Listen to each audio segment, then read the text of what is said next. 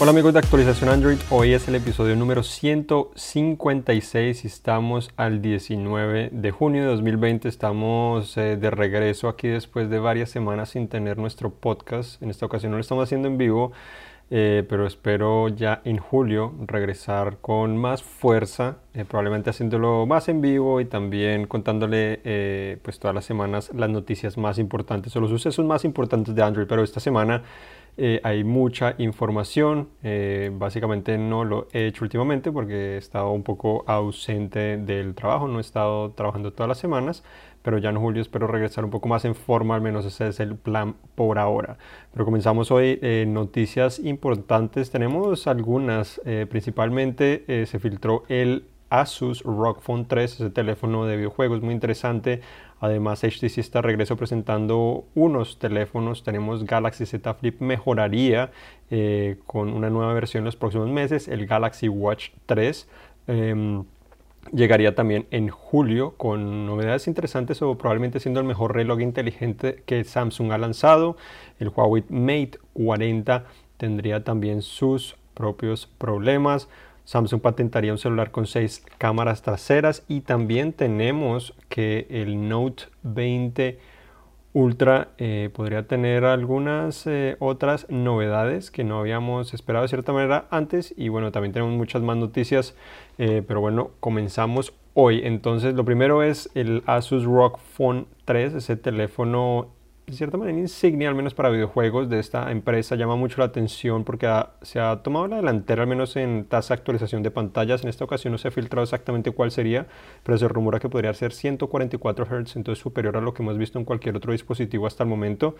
Em, se ha filtrado algunas, eh, un video en el cual nos muestra el diseño no muy diferente a la generación anterior, pero también nos mostró eh, lo que serían algunas de sus especificaciones, una pantalla 6.59 pulgadas, el procesador Snapdragon 865 hasta 16 GB RAM y una batería 5800 mAh. Eh, sería eso suficiente probablemente para competir con los mejores. Sabemos que este teléfono ha sido muy atractivo para videojuegos por las novedades que tiene, pero probablemente Asus también está esperando a ver si puede competir un poco mejor con otros dispositivos más tradicionales intentando también llevar este teléfono a más mercados.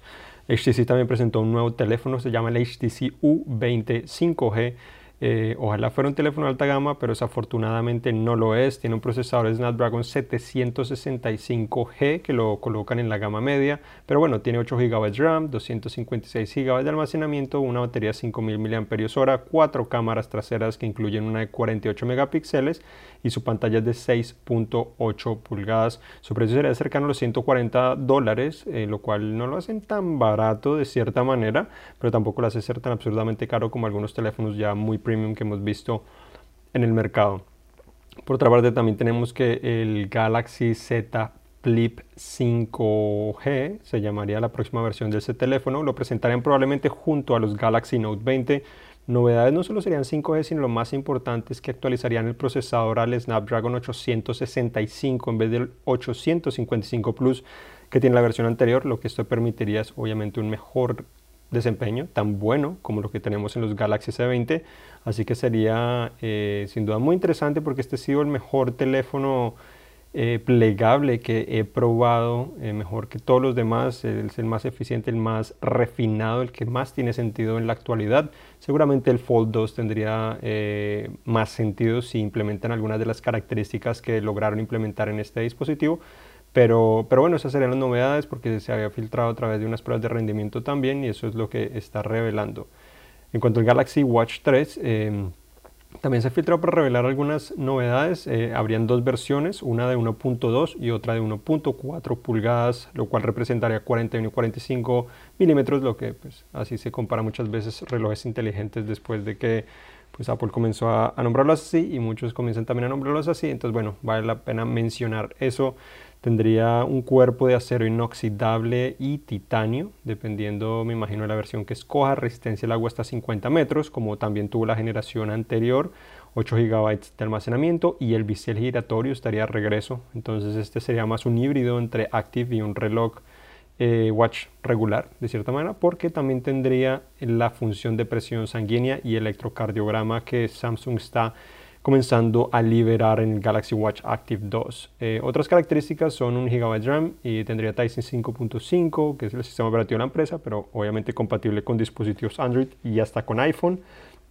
Se filtraron también algunas imágenes que nos muestran un reloj eh, que de cierta manera es híbrido eh, entre un Watch Active y un Watch regular. se ve interesante, falta verlo en persona, qué tan grueso es, sobre todo que es lo difícil de relojes inteligentes. Pero, pero bueno, falta, falta ver qué pasa eso. Ya que hablamos un poco de, de estos, em, de este reloj precisamente, o sobre todo de la función de presión sanguínea o presión arterial, eh, he estado probando la versión beta por ya más de un mes y hay algunas cosas interesantes que he aprendido, seis cosas interesantes. Lo primero es que es necesario calibrar el reloj al realizar una medida por tres veces la misma medida. Eh, tienes el reloj colocado en un brazo eh, y tienes que tener también un monitor regular de presión arterial para hacerte la prueba al mismo tiempo en el otro brazo. Tienes que hacerlo eso tres veces y colocar la información en la aplicación para que de esa manera el reloj esté calibrado. Em, aunque también en un principio pareció que la lectura del reloj era un poco más lenta que el monitor tradicional, en realidad durante el tiempo que lo venía utilizando, o no sé si de pronto a través de actualizaciones, eh, la última vez, las últimas veces que lo he hecho esa prueba se demoró exactamente lo mismo que lo que se demoró en el monitor tradicional, entonces algo muy positivo, sobre todo teniendo en cuenta que el reloj lo podemos llevar a todas partes y podemos realizar esta prueba en todas partes. Em, otra cosa es que al igual que con un monitor tradicional es necesario también estarse totalmente eh, quieto.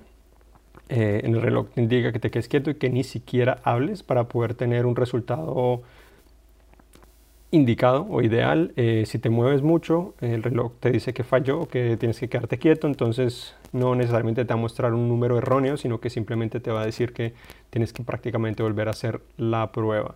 La detección de la presión arterial también parece muy precisa, ha sido muy similar a lo que he obtenido en el otro monitor tradicional. Entonces esto es algo muy bueno porque a pesar de ser obviamente mucho más pequeño, está ofreciendo una detección muy precisa eh, toda la aplicación que se sincroniza no es necesariamente Samsung Health como muchos esperarían, sino se llama Samsung Health Monitor, que es una aplicación adicional en la cual permite sincronizar, permite calibrar y también ahí es donde almacena la información y allí es donde puedes ver eh, a través de, un, el mismo día, la semana o el mes eh, cuál ha sido la presión arterial que has tenido, al igual que el ritmo cardíaco. Entonces tienes un historial para conocer las diferentes variables que puedes haber tenido e inclusive puedes colocar notas. Entonces esto puede ser muy útil para muchas personas, las cuales probablemente tienen que medirse con gran frecuencia la presión arterial y bueno, para otras puede ser em, útil eh, en algunas ocasiones. Además de esto también eh, la aplicación te recuerda también que tienes que recalibrar el reloj cada 28 días.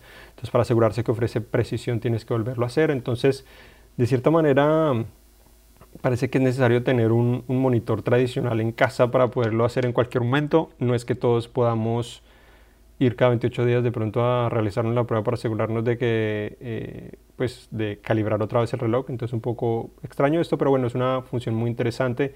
Como mencionaba, estas funciones es para que lleguen el Galaxy Watch 3, que se presentaría supuestamente en julio. Si no, también se rumora que llegaría al mismo tiempo los Galaxy Note 20 al igual que el Galaxy Z Flip 5G que mencionaba, igual que el Galaxy Fold 2.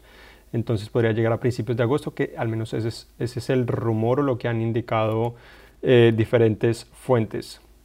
Por otra parte, también Xiaomi lanzaría un reloj, el Mi Watch Revolve, al menos a nivel mundial. Eh, sería prácticamente el mismo Watch Color que anunciaron algunos meses, con una pantalla redonda o circular muy, muy bonita. Eh, buena duración de batería, pero ahora estaría llegando a nivel mundial, no, no solo a algunos mercados como llegó la, la otra versión. En cuanto a Huawei, Huawei parece seguir en problemas. Al parecer el Mate 40 se estaría retrasando. No han podido comenzar la producción por escasez de algunas partes debido a las restricciones del gobierno de Estados Unidos. No se sabe exactamente qué partes serían ni cuál sería la solución, pero al parecer esto haría que el lanzamiento se retrase. No se sabe si sería semanas, meses o qué sucedería pero Huawei sigue sin duda en problemas. Otra noticia es el, un celular Samsung eh, que ha sido patentado con seis cámaras traseras, más de lo que hemos visto en cualquier otro dispositivo pues de su clase había uno con muchas más cámaras, pero ese era más que todo una cámara, no necesariamente un teléfono. Este tendría cinco cámaras regulares y tendría un telefoto. Lo interesante es que además estas cámaras se podrían em, inclinar para tomar mejores fotos, sobre todo panoramas, ya que no tendrías tú que moverte, sino a través de las cámaras podrían detectar o las diferentes cámaras podrían tomar los diferentes em, ángulos para obtener eh, con gran precisión eh, todo, pues, todo el campo visual que, que, tú estarías deseando. Otras noticias también son que el Motorola Racer 2 al parecer ya no llegaría este año sino hasta el primer trimestre de 2021. Retrasos llegarían por algunos problemas, pero esperemos que lo mejoren y que tenga mejores especificaciones y que también mejoren algunas cosas el OnePlus Z, que sería ese teléfono que se conocía también como OnePlus 8 Lite, tendría al parecer un precio de 299 dólares, entonces más barato que muchísimos otros dispositivos, sobre todo si, si logra combinar lo, lo indicado, podría ser un teléfono muy ganador. La novedad más grande también del Galaxy Note 20 Ultra que podría estar em, de cierta manera como escondida o que no se ha revelado hasta el momento es que podría tener el procesador Snapdragon 865 Plus, una versión mejorada del procesador que tienen los S20. Se había rumorado de cierta manera ese procesador, no se ha confirmado, pero ahora comienza con más fuerza los rumores relacionados a eso. Entonces sería positivo si realmente ocurre eso, porque pues no han confirmado que, vaya, que vaya a ser así. También ya publicamos eh, el análisis del Galaxy A51 que he probado ya por varias, yo creo que ya dos meses aproximadamente. Ya he publicado en gran detalle lo que era un primer vistazo, pero ahora ya con calificación y más detalle, fotos, etcétera. En realidad es un buen teléfono, pero considero que el A50 era en su época un mejor dispositivo. Eh, eh, el A51 es un teléfono muy completo en todo el sentido de la palabra. sobre todo el diseño me, se siente un poco barato, pero se parece muchísimo al Galaxy S20 Plus eh, en, todas las... Visualmente al menos lo sostiene, se siente un poco más barato, pues muy parecido, la pantalla es muy bonita, biseles pequeños, pero la novedad más, más, eh, más, o la decepción más grande de cierta manera es el procesador. No mejoró mucho en comparado a la 50, así que se siente un poco lento, sobre todo en la actualidad, debería ser un poco más veloz sobre todo para competir en ese segmento, pero igual sigue siendo una buena alternativa. Personalmente yo escogería, si puedo comprarme el OnePlus 7T eh, o OnePlus 7 Pro, que cuestan 499 dólares, son 100 dólares más, pero esos 100 dólares más yo creo que hacen una gran diferencia en la experiencia y si no intentaría comprar el OnePlus 7 eh, 6T, que cuesta 299 dólares en varios sitios, ha tenido varias promociones, también un gran dispositivo, es un poco más viejo, pero gran dispositivo a ese precio. Sino también hay dispositivos de Xiaomi como el Mi 9T Pro, eh, el precio es muy diferente, pero ofrece un gran balance de cosas también. Entonces son dispositivos más viejos, pero siguen siendo muy buenos en la actualidad y considero que sin duda valdría la pena Considera primero sus dispositivos si es posible comprarlos antes del A51 eh, y sobre todo OnePlus ha actualizado con gran frecuencia sus teléfonos, entonces se mantienen mucho más al día eh, con las últimas versiones, ya tienen Android 10, obviamente el A51 también, pero las actualizaciones sabemos que Samsung no necesariamente son las mejores. También he estado probando Android 11, eh, hasta el momento me gusta, sobre todo la pantalla para poder controlar el hogar inteligente, parece muy útil, también el widget de controlar la música en las configuraciones recientes. Me parece muy, muy buena idea. O, ese no está activo de manera oficial, pero se puede activar al menos y funciona relativamente bien. Entonces algo, algo también muy, muy atractivo. Y bueno, esas han sido las principales noticias que, que pues han sucedido esta semana relacionadas a, a Android. Obviamente hay otras pequeñitas, pero eso es lo principal. Recuerdo, eh, pues este ha sido de cierta manera un regreso a nuestro podcast de actualización Android que llevamos haciendo ya muchos años, de 156. Eh, espero regresar en julio con, con, más frecuencia, hacerlo ahora sí todas las semanas, intentar hacerlo en vivo, pero obviamente ahorita es un poco más complicado por eh, la cuarentena y muchas más cosas que hacer, muchas más cosas para tener en cuenta y también está un poco ausente por motivos personales, que bueno, eh, todo, todo bien, pero regresaré muy, muy pronto. Eh, espero estar ya con más fuerza para el lanzamiento del Galaxy Note 20 que se espera como mencionaba el 9, no, el 9 o el 5 de agosto, creo que el 5 de agosto. Entonces nos falta, falta básicamente un mes y, y unas semanas. Eh, entonces eh, estaré ahí presente y también traerle muchas más información. Igual si tienen preguntas, recuerden que estoy en Twitter, Instagram, Facebook, eh, los que ya saben. Los que no, pues mi nombre de usuario en Twitter e Instagram es Juan Garzón, Juan O-N-E, como el uno escrito en inglés y pues Garzón con Z y me pueden hacer preguntas. Yo generalmente intento contestarlas todas las que pueda y bueno, y también a esas las utilizo para, para contestarles preguntas también en la versión producida de actualización Android que aparece en YouTube generalmente los sábados. Este sábado va a haber una versión de actualización Android producida estaré apareciendo yo. Entonces también pues vayan a nuestro canal de YouTube de Cine en Español y allí pueden ver esa información.